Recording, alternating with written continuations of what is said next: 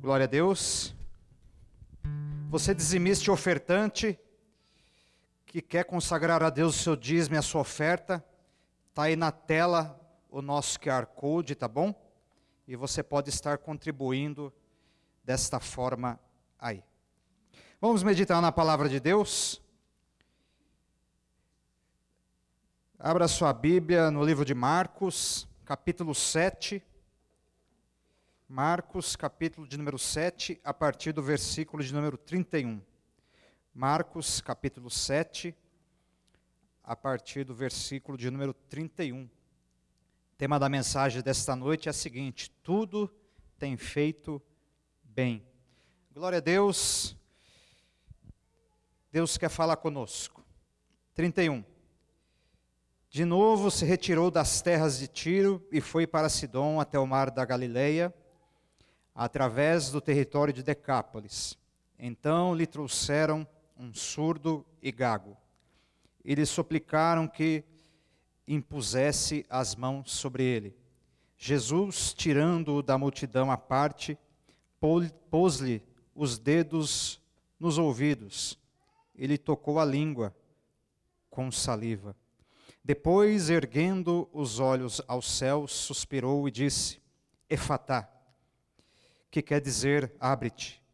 Abriram-se-lhe os ouvidos e logo se lhe soltou o empecilho da língua e falava desembaraçadamente.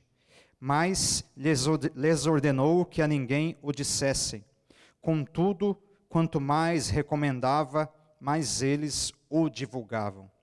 Maravilhavam-se sobremaneira, dizendo: Tudo ele tem feito esplendidamente bem. Não somente faz ouvir os surdos, como falar os mudos. No seu ministério terreno, Jesus, conforme nos diz o texto, ele procurava sempre atender as pessoas. O ministério onde ele procurava servir. Esse Jesus continua o mesmo, ele não mudou. Através da sua presença, hoje ele não se resume a apenas um lugar como ele estaria fisicamente. Mas agora, a Bíblia diz que uma promessa Jesus nos deixou, que ele estaria conosco todos os dias, até a consumação dos séculos até a vinda de Jesus, até a volta de Jesus, ele estará presente juntamente da vida daquele que crê. Isso nos mostra que esse fazer bem do Senhor, esse ministério poderoso, continua valendo, continua operando e não mudou. Jesus, em uma das suas caminhadas, ele vai se encontrar com um homem surdo e também gago. Ele não ouvia direito e gaguejava muito. E pela forma que nos diz o texto, era uma gagueira, uma dificuldade na fala que o atrapalhava muito em suas relações, em sua vida social, em sociedade e também naquilo que ele iria fazer. Além de não ouvir direito, ele não se expressava direito. Tinha uma vida difícil. E num determinado dia, não por coincidência, este homem vai próximo de Jesus. E quando ele chega próximo de Jesus, a Bíblia diz que ele está no meio da multidão. Mas a verdade que eu aprendo aqui, olhando o texto, que independente de ser uma multidão ou não, Deus sempre vai olhar para aquele que tem uma necessidade e pede para que a sua situação ela seja mudada. Certamente esse homem procurava era alguém temente a Deus, porque alguém para estar no meio desta multidão, por mais que alguém pregue, por mais que muitos preguem e digam e façam até diferenciações entre discípulo e multidão, entre aqueles que buscam mais e a multidão, entre aqueles que se aproximam mais e a multidão, mas a grande verdade é que, mesmo no meio da multidão, por mais que estejam distantes ou não no meio da multidão, o fato é que, mesmo assim, a maioria da multidão irá temer a presença e o nome de Deus.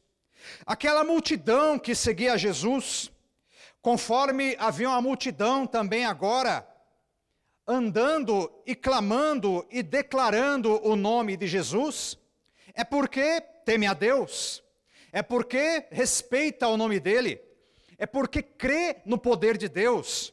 Mesmo que os tempos passem, os dias avancem, a, a ciência avance, mesmo assim, a fé ela continua a mesma em Deus. Por mais que as coisas pareçam que mude ou mudem, na verdade, a fé continua nos nossos corações. E é por isso que aquela multidão, a maioria daquele povo estava ali por temer a Deus. Porque entendia que na vida de Jesus e, na, e no ministério de Jesus tinha algo diferente. É algo que a religião por si só não oferece.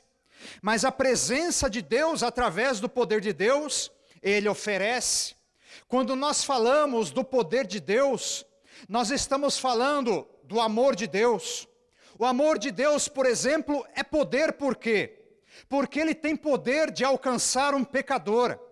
Ele tem poder de perdoar um pecador. Ele tem poder de tirar um pecador da situação em que ele está. O amor de Jesus é poder porque ele amou o mundo de tal maneira a ponto de entregar o seu filho por aquele que nele crê. É o poder do resgate, é o poder de mudar a vida de alguém. Quando nós falamos do poder de Deus, nós estamos falando também do poder de salvação. Nesse poder de salvação, é o poder que tira alguém das trevas, é o poder que tira alguém das garras do inferno, das garras do inimigo, do caminho de perdição. E agora é, ele é apresentado um Salvador. E nesta noite nós estamos apresentando e relembrando novamente o nome e aquilo que esse Salvador tem. O mesmo que foi relembrado pela sua obra, numa data comemorada no domingo. Muitos lembraram, mas na verdade aqueles que creem, eles vivem aquela data, eles vivem a Páscoa todos os dias da sua vida, não apenas um dia no ano, mas todos os dias da sua vida, eles vivem a salvação.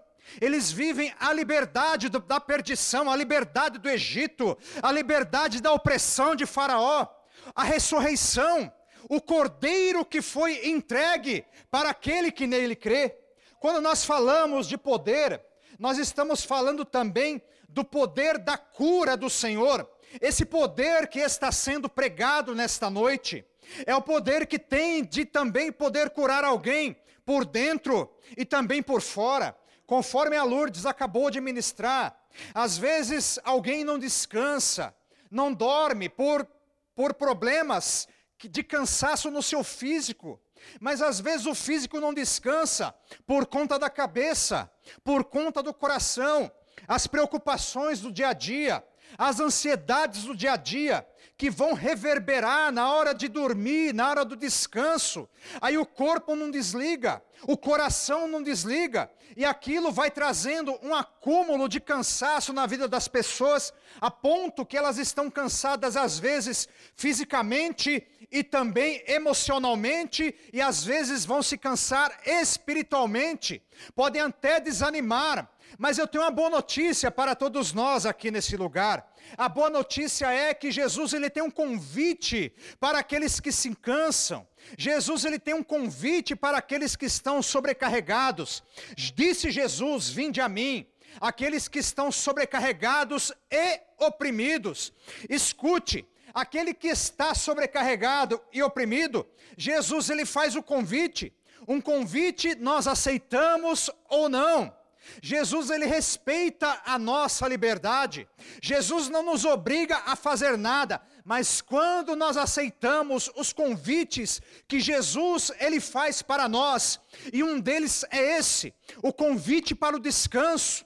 O convite, conforme diz no Salmo de número 23, ele faz nos deitar em pastos verdejantes, ele nos leva às águas tranquilas, aleluia. E nesse convite, é o convite em que o sono é devolvido o descanso é devolvido, porque a partir do momento que nós recebemos esse convite, nós lançamos tudo isso nas mãos do Senhor. O Senhor pega tudo isso, começa a trabalhar a nosso favor. E o detalhe, o nosso Deus, ele não dorme. O nosso Deus não precisa dormir como nós. Nós precisamos dormir, porque se nós não dormirmos ou descansarmos, nós iremos colapsar nós iremos ter problemas na nossa vida, mas agora o nosso Deus, ele não dorme.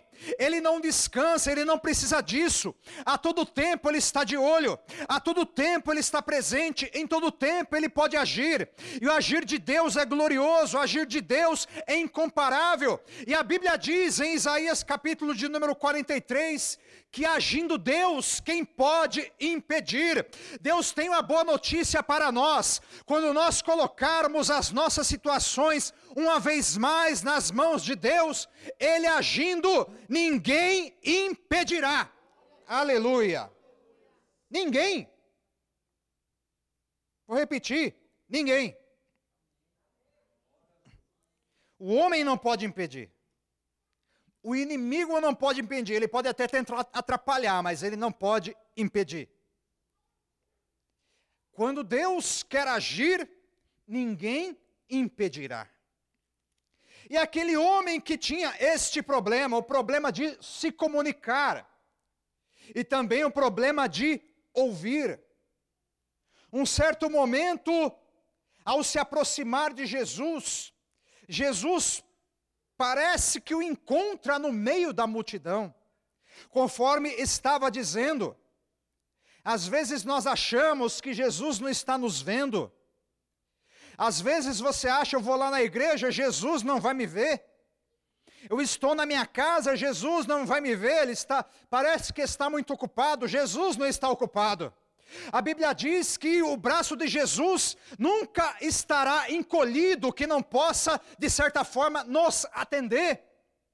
Aquele que busca a palavra de, de Deus diz, ele vai encontrar. Escute, se tem uma ocupação que Jesus vai ter, se, ele, se é que ele está ocupado, na verdade, esta ocupação será sempre atender aquele que crê. Ah, Jesus tem muita coisa para fazer, não. A melhor coisa que Jesus tem para fazer é ouvir o nosso bater na sua porta. A primeira fase do agir de Deus nas nossas vidas Apocalipse 3:20. Eis que estou à porta e bato. Jesus batendo a nossa porta. Hoje Jesus bateu a sua porta mais uma vez e disse: "Vá no culto. Ouça o culto aí, ouça a palavra, venha, venha adorar a Deus, vamos adorar a Deus em outro lugar também". Esse é o bater na porta de Jesus. Jesus bate a porta. Jesus vem e fala: "Eu quero entrar aí". E aí Nessa porta, quem puxa a maçaneta é aquele que está recebendo o convite. Jesus não pega a porta e abre. Quem abre a porta é aquele que está recebendo o convite. É o convite de Jesus: Eis que estou à porta e bato. Ele não quer ficar do lado de fora. É o convite que, em que Jesus está nos dizendo: Ele não quer ficar do lado de fora das nossas vidas. Ele não quer ficar do lado de fora da igreja. Ele não quer ficar do lado de fora das nossas situações. Ele quer, ele quer estar presente. Agora, a outra situação é a, a situação em que nós batemos a porta dele. Aquele que bate, a porta vai se abrir. Quando nós abrimos a porta para Jesus, quando, quando Jesus entra pela porta que nós abrimos, agora nós iremos bater em portas para sermos também atendidos por Jesus. Será que deu um nó na sua cabeça agora? Não é simples, é simples. A primeira fase é o convite de Jesus, você quer? Você aceita? A segunda fase é, por exemplo, eu preciso de um milagre, Senhor. Quando eu estou orando, eu estou batendo a porta. Quando eu estou pedindo a Deus pela minha família, eu estou batendo a porta, Senhor. Pela minha família, pelo meu amigo, por aqueles que precisam do Senhor, eu estou batendo a porta. É o pedido, bater a porta nesse sentido significa pedido. Pedir. Aquele que busca, ele encontra. E quando aquele homem no meio da multidão, ele é encontrado, quer dizer que sempre que alguém tiver uma situação colocada e pedindo a Jesus, porque eu imagino que aquele homem, por estar ali, ele não estava satisfeito com a sua situação. Nós, nós estamos na igreja, nós nos achegamos na presença de Deus, porque nós, nós o amamos, é verdade? Nós queremos o adorar, é verdade? Mas uma outra verdade, que nós nos achegamos na igreja, é porque tem situações nas nossas vidas em que nós queremos que elas mudem. E é por isso que às vezes nós achamos que no meio da multidão nós não seremos notados. Mas a grande verdade é que aquele homem certamente ele dizia, ele poderia talvez falar consigo mesmo: eu quero ser curado, eu quero, eu quero ouvir normalmente, eu quero falar normalmente, eu quero ser alguém que, que ouça normalmente, alguém que tenha o dom de falar normalmente, e eu não tenho. E nós sabemos que por mais difícil que fosse a situação dele, como em tempos de tecnologia não avançada, como seria a vida desse homem? Como seria para ele para se comunicar, por exemplo? Talvez as chacotas pudessem acontecer. Talvez pessoas poderiam rir do jeito que aquele homem falava. Talvez, não sei. Mas poderia acontecer. Talvez ele pudesse sofrer, sofrer um constrangimento na sua vida. Provavelmente tinha vergonha de falar. Olha, eu tenho comigo que esse homem, além de surdo, agora ele se comportava também como mudo, mesmo que ele não fosse. A Bíblia diz que ele era gago. Mas por ser gago e talvez ter uma gagueira severa, ele evitava falar. Falava pouco. Eu imagino que as pessoas que conheciam esse homem, muitos deles até pensassem: ele é, ele é surdo e também mudo, porque ele não fala. Mas não é que ele não fala, ele só falava o necessário, porque se ele falasse, ele gaguejaria muito. E um certo dia Jesus vai passar por essa cidade. Jesus vai estar presente, Jesus está presente aqui nessa noite. E quando Jesus passa por aquela cidade, conforme a Bíblia, a Bíblia diz, trazem um surdo e gago e suplicam que lhe impusesse as mãos sobre ele. Escute, o homem era surdo e gago, mas mesmo assim ele tinha pessoas que queriam o ajudar. Uma grande verdade para nós nesta noite. Nós não podemos desacreditar nunca do ser humano, sabe por quê? Nós temos um Deus que não desacredita do ser humano nunca. Qualquer ser humano que hoje aceitar o bater na porta de Jesus, independente da sua condição, ele receberá a vida eterna e será salvo. Sabe por quê? Tem um Deus que acredita no ser humano.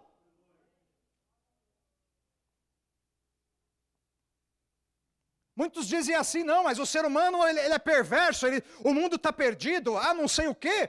Não, não, nós não podemos generalizar, irmãos, nem todos são assim. Tem pessoas boas, mas tem pessoas, mas tem pessoas ruins sim. Mas tem pessoas boas no mundo, é a grande verdade. Nós não podemos pôr as pessoas boas, as pessoas que Deus tem levantado, no mesmo balaio, conforme dizem os antigos, ou no mesmo, ou no mesmo ciclo que as pessoas más. Não, nós não podemos generalizar. Se tem pessoas perdidas, tem pessoas que foram salvas, e essas pessoas salvas estão orando pelas perdidas. Essas pessoas salvas, elas acreditam que às vezes pessoas perdidas da sua família, da sua casa, do seu círculo de amizade, essas pessoas poderão ser salvas ainda. Então quer dizer que se existem pessoas ruins, tem pessoas boas que acreditam nessa salvação dessas pessoas ruins. Esse homem tinha pessoas que queriam o ajudar. Imagina o dia a dia desse homem. Ele não consegue se expressar direito, alguém se expressa por ele. Imagina ele pedindo alguma coisa, eu quero, eu quero comprar pão, e ele vai pedir pão, ele não consegue. Aí o amigo dele vai lá e fala, ele quer pão. E faz a tradução. Mas eles não queriam fazer apenas isso. E no momento em que vai ter ali um, a passagem de Jesus, essas pessoas vão suplicar para o Senhor. Detalhe, ele não fala nada. Você pegou isso? Ele não fala nada. Ele é gago, ele, ele tem vergonha de falar. Quem fala por ele? Os amigos. Aleluia. Você tem intercessores por você, irmão? A importância de nós termos intercessores pelas nossas vidas. Às vezes, se nós não conseguirmos suplicar, que nós tenhamos pessoas que supliquem por nós. E essas pessoas, na, na sua oração, nas suas súplicas, irão até Jesus e dirão: Senhor, é por Ele, não é por mim. Esses, essas pessoas, esses amigos, não estão pedindo por eles, eles estão pedindo pelo amigo surdo e gago, aleluia, aleluia. Sabe, aprenda uma coisa: é importante que nós peçamos por nós, mas é importante também que nós sempre, tenhamos alguém para pedir por ele. Uma pessoa que intercede, ela é às vezes mais abençoada do que aquele que recebe a bênção. A importância de ter amigos. Às vezes muitos dizem assim: não, eu quero viver sozinho, eu quero ficar na minha eu quero não sei o quê, mas aí depois essa mesma pessoa às vezes, às vezes fica assim: ah, mas eu estou tão depressivo, ah, mas eu estou tão desanimado, eu estou tão cabisbaixo, mas por quê? Não consegue viver, viver solitário e quer viver na solidão. E às vezes, por ter amigos que supliquem para Jesus pela necessidade, a vida pode mudar. Às vezes você está aqui nessa noite nos ouvindo, você é um fruto, um fruto da súplica de alguém. Às vezes, às vezes essa pessoa nem está aqui hoje. Às vezes ela já partiu para o Senhor, mas ela passou anos da vida intercedendo pela sua vida ou pela vida de alguém que você se identifica, que você já ouviu uma história. Eu, uma mãe que orou pelo filho por tantos anos, um pai que orou pela família, pela família por tantos anos, e aquela família se converteu, e às vezes ele nem está aqui mais, mas a família está nos caminhos de Deus, o filho está nos caminhos de Deus, porque alguém suplicou um dia. Aleluia, aleluia. Aquele homem, ele não diz nada. Eu imagino, eu tenho ver... ele fala, eu tenho vergonha de falar. Aos amigos. Isso aqui não está na Bíblia, tá? Aos amigos. Jesus está aí, Jesus está aí, fala com ele. Não, não, eu tenho vergonha. Tenho vergonha. Ele não vai nem entender que eu falo. Tem vergonha. Fala com ele? Não, não vou, tenho vergonha. Mas você não quer ser curado? Quero. Por que você não vai até ele? Não, não consigo. Sabe que é meu problema. Problema. Tá bom. Você não consegue, mas a gente vai por você, ô oh glória. Ele não consegue, mas as pessoas vão lá suplicar por ele. Aleluia. O homem era surdo, era gago, mas ele tinha relacionamento. E às vezes pessoas que falam bem, ouvem bem e têm dificuldade de relacionamento. Isso quer dizer o quê? que não está limitada à condição física ou de saúde, está limitada ao desejo da pessoa. Se quiser ter amigos, se tiver pessoas que supliquem, primeira coisa, humildade. É só dizer, irmão, ore por mim. Aliás, vocês aqui nessa noite podem orar por mim. Não tenho vergonha de pedir oração. Pode suplicar pela minha vida. Primeira coisa, peça oração, irmão, ore por mim. Ah, pelo não, ora. Ora. Coloca meu nome na tua oração. Suplique, peça. É importante. Outra coisa, ser aberto a ter pessoas, a ter pessoas que ajudem. Escute, ninguém é tão mal ou tão ruim que não tenha pessoa que queira ajudá-lo. Escute, Jesus sempre vai colocar alguém para nos ajudar. Vai. Ninguém é tão sozinho que, que, não, que fale assim: não, eu nunca vou ter ninguém para ajudar, só se você não quiser. Porque se você quiser, Jesus coloca um na hora, levanta alguém para ajudar. E aqueles homens, aquelas pessoas, o que que eles vão? Eles vão até Jesus. E o que que eles fazem? Vão suplicar por ele. Qual que é a, su qual que é a súplica? Qual é o pedido? E súplica e súplica tem sentido de humilhação aqui, viu? Tem sentido de humilhação. Eles estão pedindo, você já, é, é mais ou menos assim, já ficou, pelo amor de Deus, me ajuda. Isso é súplica. Eles estão suplicando. Senhor, ajuda meu amigo. Senhor, ajuda ele. O que, é que ele tem? Ah, ele, é, ele, é, ele é surdo e tem uma gagueira severa, não quer nem falar. Tanto que nós estamos aqui falando por ele. O que, é que ele tem? Ah, ele ele, ele tem dificuldade de falar, ele fala pouco, ele não ouve, ele é surdo, mas ele falou para a gente que ele quer ser curado. Oh glória! E nós estamos aqui não para pedir por nós, mas nós estamos aqui pedindo por ele. Aleluia! Aleluia! E quando eles pedem por ele, olha o que acontece. Eles trazem o surdigago e suplicam. Põe as mãos sobre ele, Senhor. Jesus, o que, que ele faz? Jesus faz mais, faz mais do que aquilo que nós pedimos ou pensamos. Eles querem que Jesus imponha a mão. E o que, que Jesus faz? Tira ele da multidão. Vem cá. Aleluia. Jesus pega o homem e tira da multidão. Quando Jesus quer abençoar alguém, não importa a quantidade de pessoas que tenham, não importa, não importa se aos seus olhos tenha muita gente na frente, não importa isso. Quando a súplica acerta o coração de Jesus, ele pega essa pessoa, tira ela da multidão, pode ter mil, pode ter cinco mil, pode ter um milhão, não importa. Ele pega essa pessoa, tira ela da multidão e diz assim: Hoje eu vou te curar, hoje eu vou te abençoar, hoje chegou o seu dia, hoje o teu milagre vai acontecer, e se você crê nisso, você já pode comemorar que hoje pode ser o seu dia, aleluia, aleluia, aleluia. Ó Jesus, ó, do meio da multidão. Vem cá. Jesus tirando da multidão a parte, ele tira a parte a parte aqui é importante nós vermos. Ele não tira do meio da multidão e fica pertinho da multidão, ele tira da multidão e se afasta um pouquinho. A parte em particular, ele fica um pouco em particular, a multidão fica um pouquinho, uma distância, ele fica em outra com o homem surdo e gago. Tira a parte. Por quê? O que Jesus vai fazer é muito estranho. O que Jesus vai fazer é diferente. A forma que Jesus vai agir para curar aquele homem é uma forma diferente. É algo que ele não costumava fazer. Isso quer dizer que Jesus tem, tem multiformes maneiras de trabalhar na vida daquele que crê.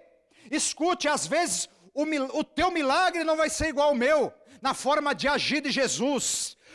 O agir de Jesus na tua vida pode ser diferente, mas a grande verdade é, independente da forma de agir de Jesus, agindo Ele, ninguém pode impedir. Mesmo da forma que Ele queira agir, agindo Ele, ninguém impedirá. Aleluia. Ele pega, ele pega, põe ele à parte ele põe os dedos nos ouvidos, já começa o milagre, põe o dedo no ouvido. Ele coloca o dedo no ouvido do homem, do homem surdo. E aí, meu irmão, agora você guarda aí o seu pensamento. Depois que ele tira os dedos no, do ouvido, Jesus põe, ele tira o dedo do ouvido do homem e põe na língua dele. Está aí. Vou ler para você ver. Pôs os dedos no ouvido do homem e tocou a língua com saliva.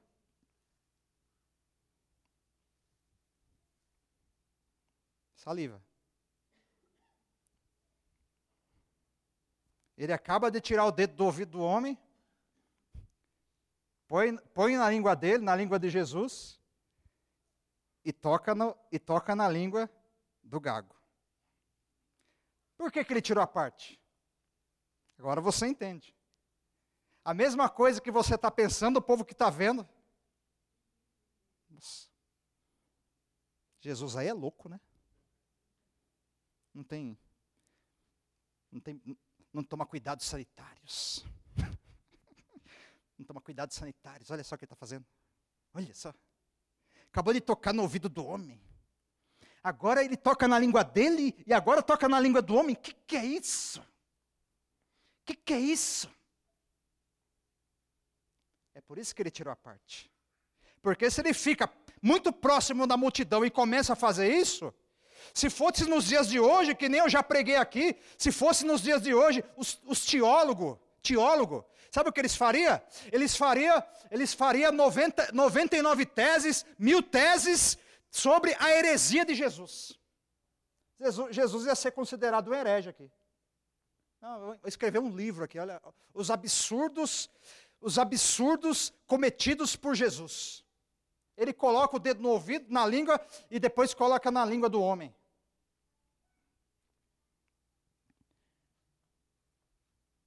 É por isso que Jesus tira ele à parte. Primeiro, por conta dos críticos. Segundo, por conta dos incrédulos.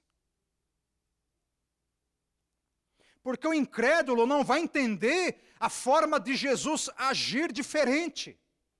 Tem vezes, irmãos, que Jesus, ele vai levar às vezes um obreiro seu, um ministro seu agir de determinada forma, profetizar determinadas coisas, mas é pelo Espírito de Deus, e às vezes a pessoa que não está no mesmo Espírito, ela, ela, ela fica ali chocada, mas não é é que o Espírito Santo de Deus, ele está na sintonia do Espírito, ele não está na sintonia humana, ele está na sintonia do Espírito, e por estar na sintonia do Espírito, as suas revelações vêm ao Espírito humano e opera juntamente com a fé, e aquele que não entende isso, ele fica escandalizado, mas aquele que entende, aquele que está andando em Espírito, aquele que anda pela fé, aquele que sabe do agir de Jesus, ele diz assim: Não, Senhor, pode pôr o dedo no meu ouvido, pode pôr o dedo na minha língua, pode pôr a mão no meu cabelo, pode pôr a mão na minha cabeça, se for para me curar, pode fazer, pode me dar um banho, pode pingar óleo na minha cabeça, Senhor, o que for necessário,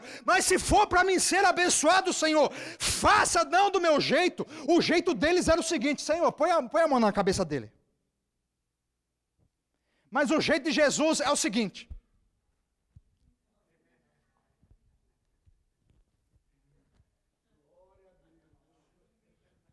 Que escândalo! Escândalo nada! É o poder de Deus, porque a Bíblia diz que depois que Jesus fez isso, irmãos, os críticos, nas mesma hora que estavam criticando, talvez, estavam ali escandalizados. Depois que Jesus faz isso, depois que Jesus faz isso, aquele homem começa a falar melhor do que eu.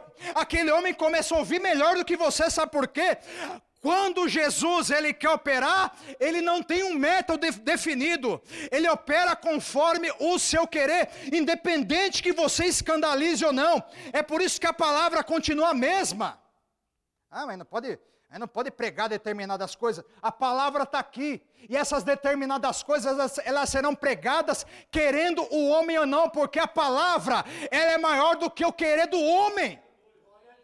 A palavra não está sujeita a politicamente correto. A palavra não está sujeita a ideologias políticas. A palavra é maior do que isso. A palavra vem do céu, ideologia vem do homem. Aleluia.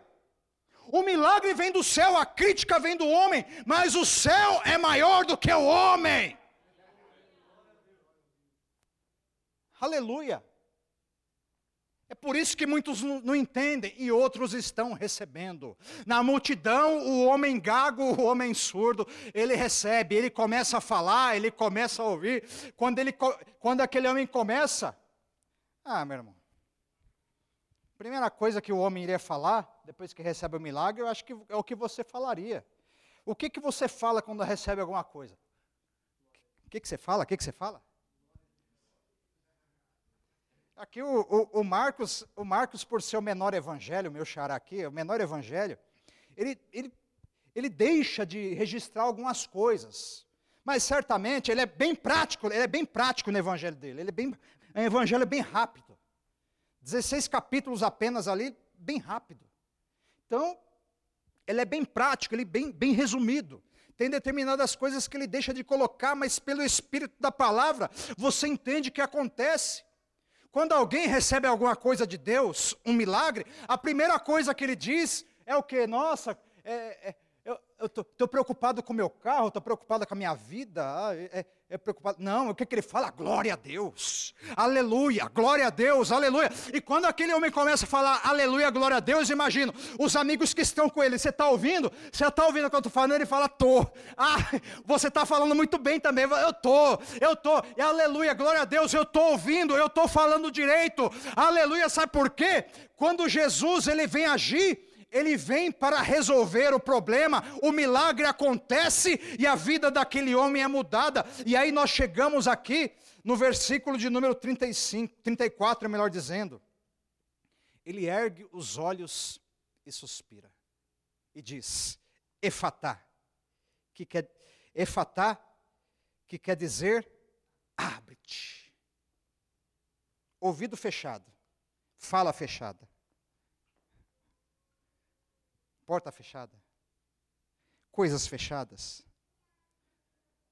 Mas quando Jesus vem com o efatá dele, as coisas se abrem. O que está fechado aí, irmão? O que está fechado aí?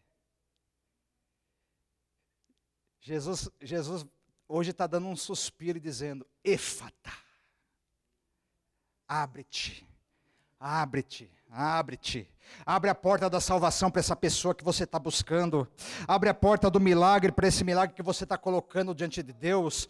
Abre a porta para essa causa na justiça, talvez. Abre-te, abre-te, abre-te. Efatá, Efatá, eu profetizo nesta noite: tudo aquilo que estiver fechado na tua vida, Jesus está dizendo: Efatá, abre-te.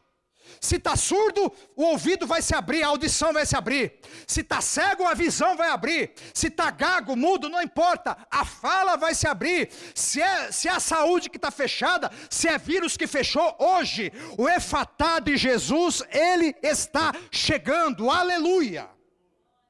Aleluia. Aleluia. Quando ele ergue o olho, o olho ao céu, significa também que ele já está agradecendo. Você já levantou seu olho ao céu hoje? Ó? Ele levanta, olha ao céu, ele suspira e diz: é fatá. Quando levanta o olho ao céu, eu não sei você, mas todas as vezes que eu levanto o olho ao céu, na minha fé eu não estou vendo esse teto, na minha fé eu estou vendo o céu. Isso quer dizer que eu estou agradecendo a Deus. Jesus, quando ele levantava os olhos aos céus, a Bíblia diz que era também por agradecimento. Ele já estava agradecendo por aquilo que iria acontecer na sequência. Os, os, o ouvido do surdo ele abre, e também a fala dele volta ao normal, se torna normal. E aí nós olhamos para o versículo de número 36 e diz assim: Mas ordenou que a ninguém o dissessem. Contudo, quanto mais recomendava, tanto mais eles o divulgavam. E quem estava no meio? ele não falava nada. Por que, você não fala? Não, sou, sou gago. Não uso direito. Mas agora, as pessoas que suplicaram por ele e ele também, Jesus fala para ele. Na verdade, era uma tática de Jesus, quando Jesus falava não fala, é que era para falar mesmo. não, não, deixa quieto isso aí, fala não. Mas quando ele fala, mas você percebe que o povo contrariava? Era a tática dele. E aí, as pessoas que suplicaram, e ele está no meio, agora o que, que ele faz? Jesus fala, não, não fica falando não, e ele fala, ah ele, ah, ele tocou no meu ouvido, ele tocou na minha língua, ele, ele, ele, ele fez um negócio lá, é por isso que eu estou falando, e ele, ele vai passando, onde ele vai, ele está falando. Agora aquele homem, ele começa a falar até demais. Alguém que não falava nada passa a falar até demais, porque aquele que recebe algo de Deus, ele não consegue se conter, escute. Aquele pedido de Jesus era difícil de atender, sabe por quê? Qual é o pedido de Jesus que é difícil atender? É o pedido de você não contar uma bênção recebida de Jesus. Então aquele homem, ele começa a falar, olha, recebi, eu recebi o milagre, eu recebi o milagre, quem foi? Jesus, Jesus, Jesus, ele fez assim, e aonde ele vai, aonde ele anda, ele vai falando, e aí, o versículo 37, vou terminar com isso.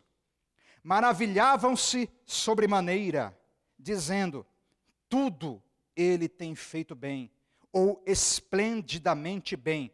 Não somente faz ouvir os surdos, como falar os mudos. Está no plural aqui, irmãos. Quer dizer que não foi só ele. Eu, falei, eu acabei de falar para você que o Marcos ele é resumido. Ele não está falando, ele faz, ele faz falar o surdo e o mudo. Nem mudo ele era, era gago. É isso que você está pensando. Quer dizer que ele fez mais. Quer dizer que ele curou mais surdos e nem que eram, nem eram, nem eram nem gagos, eram mudos. Quer dizer que ele fez mais. E tudo o que ele faz, a Bíblia diz, ele faz esplendidamente bem. Ah, mas está demorando. Está demorando, mas ele faz aos seus, ouvidos, aos seus ouvidos, ao seu entendimento. Mas ele faz, e quando ele faz, ele faz esplendidamente bem. Ah, eu estou esperando a minha bênção há alguns anos, mas quando a bênção vier, ela vai vir de forma esplendidamente bem. Levante a sua mão direita e diga assim comigo: Senhor, quando a minha bênção chegar, ela vai vir esplendidamente bem.